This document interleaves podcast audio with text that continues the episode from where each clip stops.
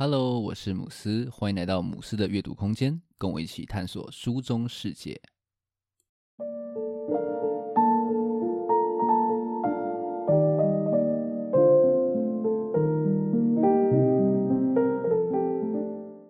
今天要跟大家分享《闭嘴的艺术》这一本书。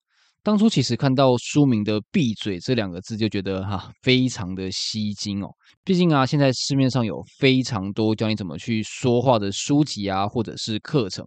在一个这么强调要去表达的这个年代呢，竟然有一本书说，哎，要教你怎么样去闭嘴，让我就非常好奇，说这本书到底内容在讲什么蛙哥。作者 Dan n e o s 他是一名记者。那他曾经为《富比士》还有《纽时》这些知名的报刊去公稿。此外呢，他还是 HBO 影集《Silicon Valley》的编剧。但是这么一个看起来就是多才多艺、人生胜利的一个人呢，他却是多话的受害者。书中就有说，他不仅曾经因为说不懂得闭嘴，而让他在职场上面就是触礁，甚至连他的婚姻都因为他的爱说话而遇上的危机哦。那在经历了这些悲惨的事情之后呢，痛定思痛的他决定要去苦学所谓的沉默的奥义。那这本书就是他修炼之后所总结的精华。那今天的这期节目呢，我会分三个部分来聊聊这本书。首先，第一部分我会先谈谈多话的问题，并且分享说闭嘴它有什么样的一些妙处。接着，第二部分我会探讨说现代人这么多嘴的原因到底是什么。最后第三部分则会告诉你要怎么样去关上嘴巴，成功的去闭嘴。那我们就开始今天的介绍吧。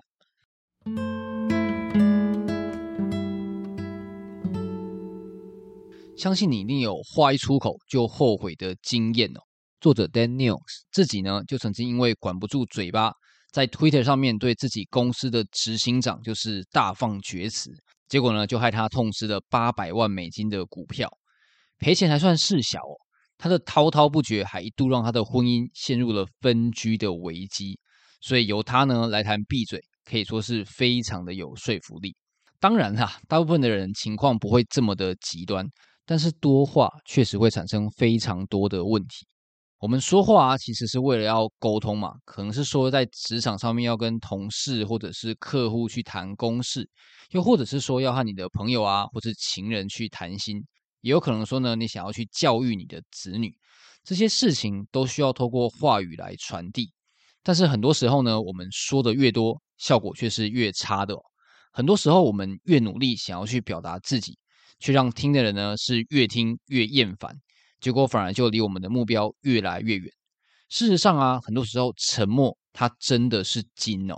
比方说，就有研究发现说，只要你在谈话当中停顿四秒，人们就会开始感到痛苦。因此啊，沉默它其实是一个非常好的谈判工具。这边我想到一个我自己的亲身经历哦。有一次呢，我跟我的台积客户说，我没有办法帮他解决一个不在合约规范里面的一个问题。原本我以为说，诶，那客户应该会很激烈的去跟我争取嘛。结果呢，他竟然直接就安静不说话了。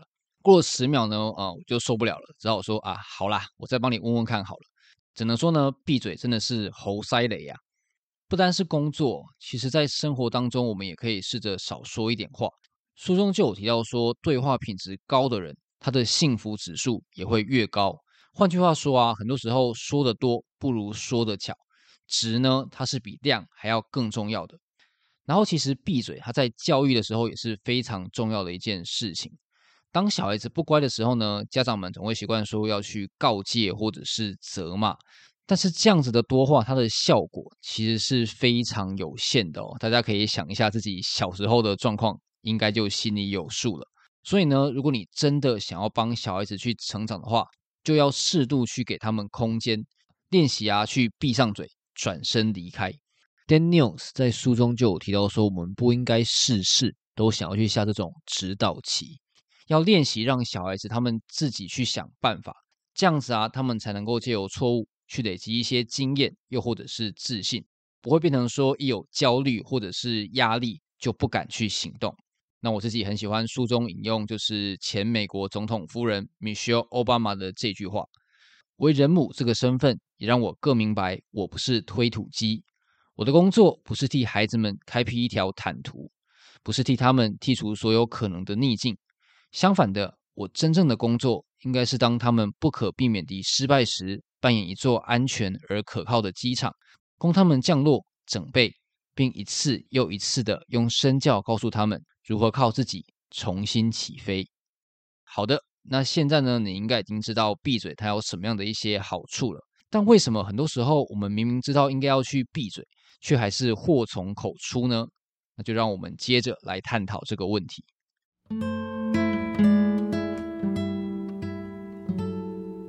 很多时候呢，我们会多话，其实是情非得已啊。像是书中就有说到说呢，焦虑会导致我们多话。我们人呢，很喜欢用说话来缓解这种焦虑。或者是说，想要借由说话来让自己就是分心，去忘记那些烦恼。但是很多时候啊，你说的越多，其实反而是越焦虑的哦。然后更焦虑的你呢，就会想要说更多的话。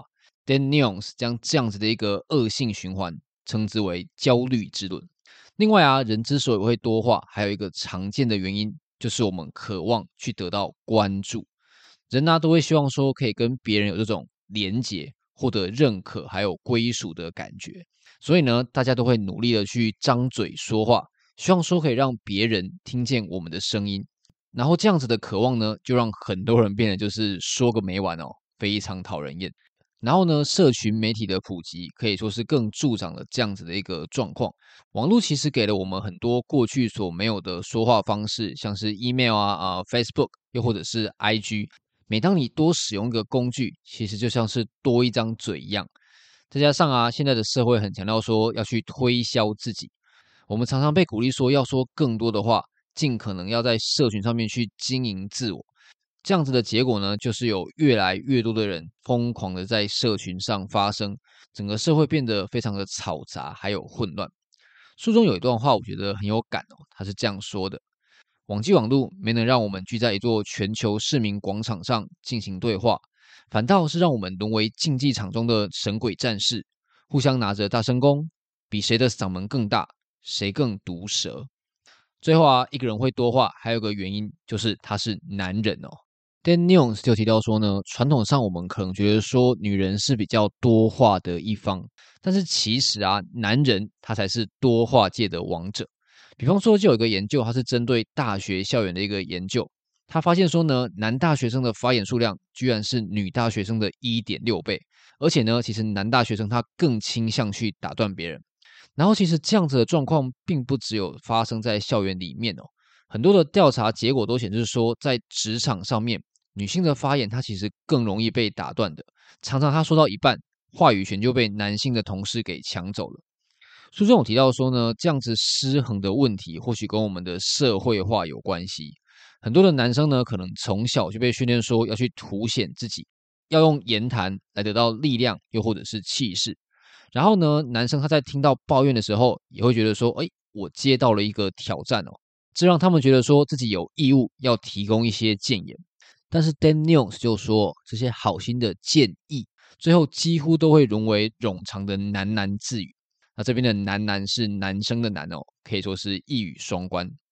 好的，那你现在已经知道我们多话的原因了。接下来就让我们来聊聊该怎么样才能够成功的去闭嘴。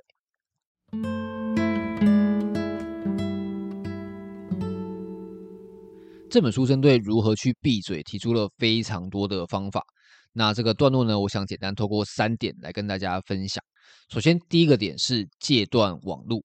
前面提到过说，说网络社群啊是导致我们多话的一个元凶之一，所以呢，只要减少网络的使用，就能够大幅的增加你闭嘴的成功率。这边提供一些简单的方法，让你可以更具体的去执行哦。比方说，你可以进行一些盘点，算一算说自己到底每周花了多少时间在这些社交的 App 上面，了解说你自己浪费了多少的时间。然后第二个方法呢，是你可以去爽用，但是要设好底线。你可以每天都安排一段特定的时间来专注的去使用这些社交的媒体。那在其他的时间呢，就尽可能不要去打开它们。那最后一个方法呢，是你可以问自己为何而来。在贴文之前呢，你可以先想一想自己发文的目的到底是什么。如果你说不出来呢，那就不要发了。接下来第二点呢，我想要来聊聊怎么样可以好好的去说话。前面也提到过呢，其实高品质的对话会比你随便在那边瞎聊更能够带来幸福感。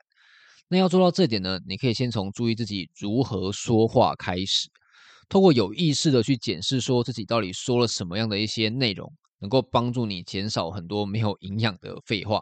另外呢，其实多问问题也是增进你对话品质的一个好方法。比方说，哈佛曾经做过一个快速约会的实验，结果显示呢，那些获得第二次约会机会的人，几乎都是那些在第一次约会当中提出最多问题的人。当然啦，只有提出问题也是不够的哦，你还必须要懂得倾听。大家都知道说，其实倾听它很重要嘛，但是呢，却很少人可以做得好。事实上，其实倾听它是一件非常费力的事情。你必须要很主动，而且有意识的去做。那书中就有提到说呢，你可以注意自己在听话的时候是否有以下的这些状况，像是你听到故事就想要用自己的亲身经历去举一反三，又或者是你很好为人师，想要证明说，哎，自己很聪明，又或者是说呢，你常常为自己接下来要说的话去提前拟稿，然后呢就急着想要赶快把它说出来。如果有这些状况呢，你就要注意了。因为这些状况往往就是害你无法好好去倾听的元凶。当你发现自己有这些状况的时候呢，就要马上提醒说：“哎，要克制住，不要张开你的嘴巴。”关于说话呢，Daniels 有一段建议，我觉得说得很好哦。他说呢，你要去想象两人的对话像是一颗篮球一样，你必须分享球权，不要每次进攻都想着要自己去单干。最多四句话就要把球把它传出去。简单的来说啦，只要你能够做到多问、多听、少自干，你的对话品质就会变得更好哦。最后第三点呢，我想要聊一下怎么样去对抗多话的人。除了说你主动少说话，其实你也可以试着让多话者去闭嘴。那这本书当中呢，提到了以下的三种做法。首先，第一种做法是停、等，还有继续。你可以在被插话的时候呢，先保持沉默，用安静去谴责对方。然后呢，再找机会从你被打断的地方接着继续讲，忽略他的发言。第二个方式呢是预期，然后去调解。Dan News 就建议说，你可以在像是会议这样子的说话场合，事先设定好规范，说呢，诶，参加的人不要去打断别人的发言。最后第三个方式是，你可以私底下去找插话的人沟通。其实很多人他没有意识到说自己非常爱插话，所以呢，你可以私底下去提醒他。帮助他修正这个坏习惯。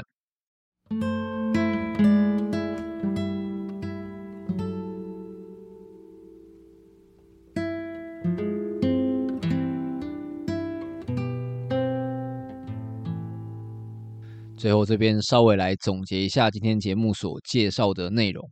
首先，第一部分我们探讨了多话的缺点，并且呢，分享了一些沉默它的妙处。比方说，你可以用闭嘴，让你的谈判更加的有力。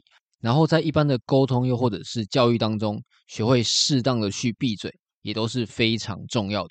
接着第二部分，我们说明了多话的种种原因，像是说呢，我们会因为焦虑而变得很喜欢说话，又或者是说呢，会因为想要获得认同而不断的在社群上面就是一直去发声。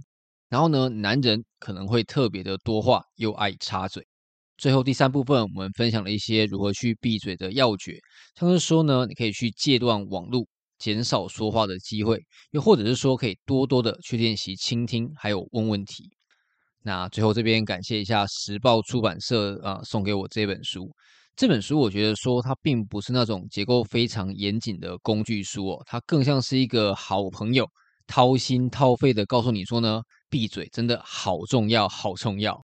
虽然说整本书它的调性我觉得是比较平易近人的，但是它的内容呢也是非常非常的丰富，相信每个人都可以在里面找到自己就是有用的部分。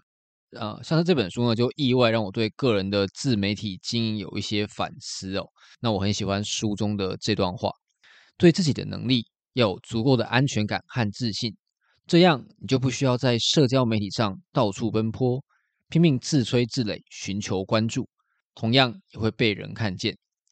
其实我之前常常会想说，哎，我的脸书的 po 文啊，又或者是 IG 的限动频率都太低了。之前曾经上过一堂线上的社群课，里面就有教说呢，IG 每天至少要发八则以上的限动。那个时候呢，我看到这个建议哦，马上就在心里哀嚎说，哇，我哪有这么多东西可以 po 呢？所以呢，看到书中的这一句话，可以说是让我安心不少。当然啦，经营这种社群还有自媒体交流，绝对还是必须的。但是呢，我觉得说任何的贴文又或者是限动，都应该要建立在自己有话想要说的前提上面，不应该是为了说而说。所以最后这边呢，就期许自己能够更懂得去闭嘴，更高品质的去产出，然后呢，就可以跟大家有更理想的交流啦。那今天的分享就到这边。如果你觉得节目不错的话，可以订阅并分享给身边的朋友，也可以给节目五颗星，让更多人可以看到这个节目。如果你对我今天所介绍的内容有兴趣的话，也欢迎留言，又或者是私讯来跟我互动。只要到脸书或者是 IG 搜寻“母狮的阅读空间”，就可以找到我了。最后，感谢你的收听，我们下一本书再见。